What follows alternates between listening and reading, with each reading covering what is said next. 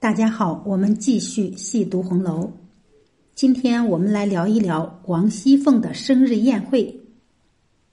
在《红楼梦》中多次写到过过生日，有的是点到即止，轻轻带过；有的是浓墨重彩，场面宏大。在众多生日中，王熙凤的生日宴会最为独特，如同一场大戏，喜怒哀乐一波三折。爱恨情仇五味杂陈，把复杂的人情人性展示的淋漓尽致。王熙凤过生日占了《红楼梦》四十三、四十四两回内容，足见这个生日的不寻常。整个生日是以喜剧开场，以闹剧落幕。本来是贾母带领大家闲来取乐，偏由贾琏拉出个情妇，忙中出错。再有贾府各色人等轮番表演，一场生日宴尽显世人心。给王熙凤过生日是贾母首先提出来并定了调，《红楼梦》原文：贾母道：“我想着咱们也学那小家子，大家凑份子，多少尽着这钱去办，你道好玩不好玩？”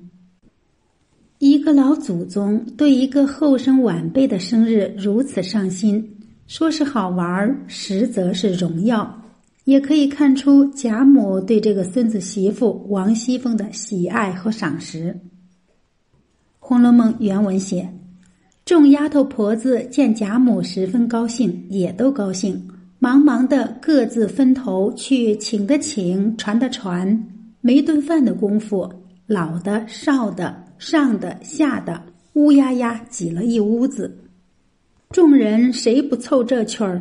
再也有和凤姐好的，有情愿这样的，有畏惧凤姐的，巴不得来奉承的。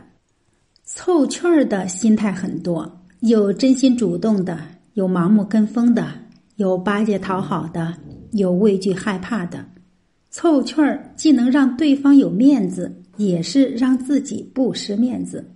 可能还有没法说出去的希望和图谋。身在尘世中，有几人能超然世外？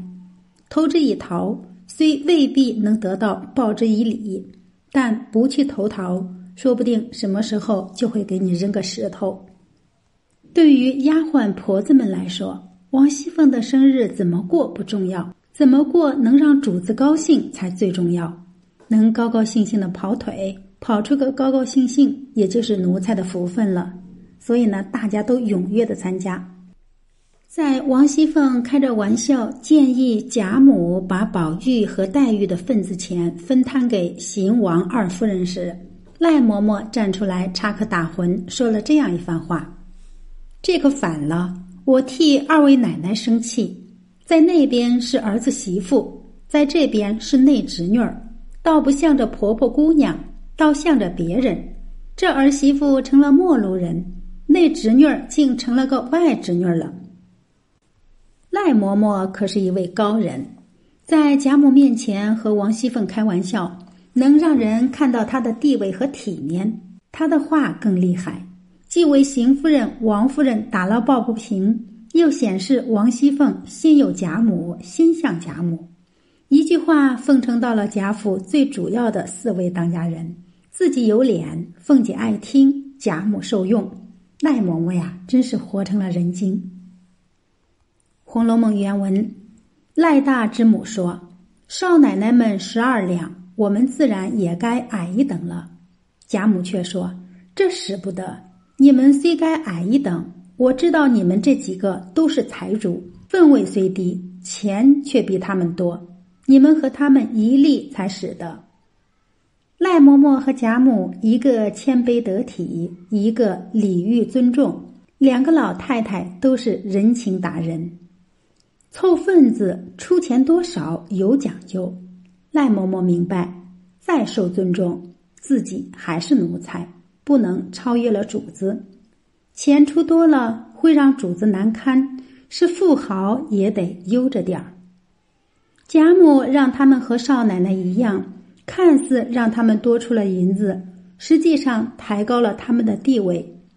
银子和他们一例，受到的礼遇自然也能和他们一例了。让不差钱的人用钱挣足了面子，贾母也是明白人，可以说看似凑份子，满满的都是人情。在这场生日大戏中，尤氏和王熙凤，一个是执行导演，一个是主角，他们二人对演出经费的态度，人性善恶对比明显。贾母要替李纨出份子钱，王熙凤说。生日没到，我这会子已经折寿的不受用了。我一个钱饶不出，惊动这些人实在不安。不如大嫂子这一份，我替她出了吧。等到给尤氏银子时，他却说：“那么些还不够使，短一份也就罢了。等不够了，我再给你。”在贾母面前，话说的是冠冕堂皇，最后却一个子儿都没出。典型的是嘴甜心苦，两面三刀。王熙凤的圆滑和吝啬表现的是淋漓尽致。更可恶的是，王熙凤还借机压榨盘剥赵姨娘和周姨娘。她说：“上下都全了，还有两位姨奶奶，她出不出也问一声，尽到他们是礼，不然他们只当小看了他们了，使得他们每位也出二两。”明明从心眼里看不起人家，还非要人家为自己过生日；明明是要去宰人一刀，还偏说咱们不宰他们，他们心里会不好受的。咱们宰他们是看得起他们。由此可以看出王熙凤的刻薄和贪婪。王熙凤是生日宴的寿星，和府上下的忙碌都是在为她祝寿。遗憾的是。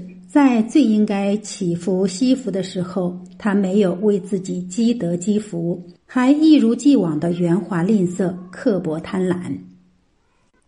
相对于王熙凤的恶，尤氏展现出的是悲悯和友善。《红楼梦》原文：尤氏便开玩笑，敲骂凤姐：“我把你这没足眼的小蹄子，这么些婆婆婶子来凑银子给你过生日，你还不知足？”又拉上两个苦户子做什么？后来他见凤姐不在跟前，一时把周赵二人的也还了，还说：“你们可怜见的，哪里有这些闲钱？”凤丫头便知道了，有我应着呢。尤氏不是一个很有才干、有主见的人，但是这件小事他做的特别温暖。他有同情心，对苦命人有悲悯之心，这要高出王熙凤很多。人性的善良不是要锦上添花，而是要能够雪中送炭，对弱小者能够给予一份力所能及的帮助，就是善。尤氏还退还了平儿、鸳鸯、彩云的钱，这三个丫鬟有一定的地位，但尤氏显然也用不着刻意去讨好拉拢他们。他退还他们的钱，我们能够看出他对弱者的同情和照顾。也能够看到他对钱财比王熙凤要洒脱淡然的多，他绝没想着借办事机会为自己捞取点辛苦费，少赚一把。尤氏的出身门第可能没有王熙凤高，但是在对钱财的态度上，他比王熙凤更大方洒脱，更有人情味儿。这个小细节也写出了尤氏的为人比王熙凤更宽容、更大度、更得下人之心。可以说，凑份子看似银子问题，实是人性问题。王熙凤生日当天还有两个不太和谐的音符，让这场生日大戏多了一些别样滋味。一是贾宝玉偷偷祭祀金钏儿，二是贾琏和鲍二媳妇偷情。一个痴情，一个滥情，从中可以看出兄弟二人的人品。王熙凤生日这天也是大丫鬟金钏的生日，只是这时的金钏已经跳井而死，成了亡魂。金钏的死是和宝玉有一定关系的，他是因为和宝玉开玩笑，被王夫人打嘴巴撵出去后跳井死的。但在那个社会。有谁要一个贵族公子对一个丫鬟的死负责呢？薛宝钗轻轻的一个贪玩不慎坠井而死，就放下了王夫人的愧疚感，更不会有人想着要去祭奠。特别是在王熙凤生日这天。金钏的妹妹玉钏也只敢悄悄的独自垂泪，不敢再有别的做法。贾宝玉记住了金钏的生日，还设法祭祀她。宝玉祭祀金钏的决心很坚决，不顾是诗社的第一个正日子，也没有顾及王熙凤的生日，就跑出去祭祀金钏。在王熙凤生日当天。先去祭祀一个也是这天生日已死去的丫鬟是非常忌讳的事儿。贾母一旦知道，肯定会责备他分不清亲疏，行为怪癖，不懂礼数。贾府也会引起一场不小风波。宝玉祭祀金钏的态度很真诚，准备马匹，穿一身素服，找好理由，安排好拦阻找他的人。就是为要到府外找个清静、不受打扰的地方祭祀，不用世俗的祭品，没有繁琐的礼仪，只用随身带的香，含泪施了半个礼。简单的过程表达了他的真诚和尊敬。纵然家里再是喜庆日子，纵然冒着全家乃至天下之大不韪，也要送上对一个逝去女子的哀思。这是宝玉的痴情。贾琏则在王熙凤生日大戏演到高潮时，上演了偷情一幕，使生日大戏由喜剧变成了闹剧。贾琏偷情是在错误的时间、错误的地点做了一件极其错误的事。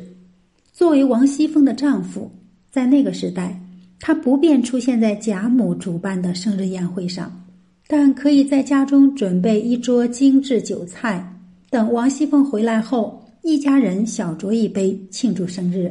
可是贾琏却在这个时候把下人的媳妇叫到自己屋中寻欢作乐，这是绝对不应该的。贾琏更不应该的是在被发现后还厚颜无耻的大闹。他以酒三分醉，踢骂平儿，拿着宝剑追赶凤姐，在贾母面前撒娇撒痴，闲言闲语。特别是对平儿，他和鲍二媳妇的对话使平儿无辜的被王熙凤猜忌，他又拿平儿撒气，让平儿遭受没来由的打骂，他却全无半点羞愧之情。宝玉说他为之以淫乐悦己，这确实是贾琏的嘴脸。宝玉和贾琏可以说都是多情人，只是宝玉多的是痴情。他记金钏，记晴雯，哭黛玉，对他们发自内心的尊重、思念和哀悼。贾琏多的是滥情，他和鲍二媳妇偷情，和多魂虫媳妇偷情，偷取尤二姐，多是拿他们作为玩弄、消遣、取乐的对象，人品卑劣，可见一斑。通过王熙凤的这场生日宴，我们也可以看到一个“情”字几多味，痴情滥情见人品。好，那么通过王熙凤的生日宴呢，我们可以看到不同人的不同表现，反映出的不同问题。好，我们今天就读到这里，下次再会。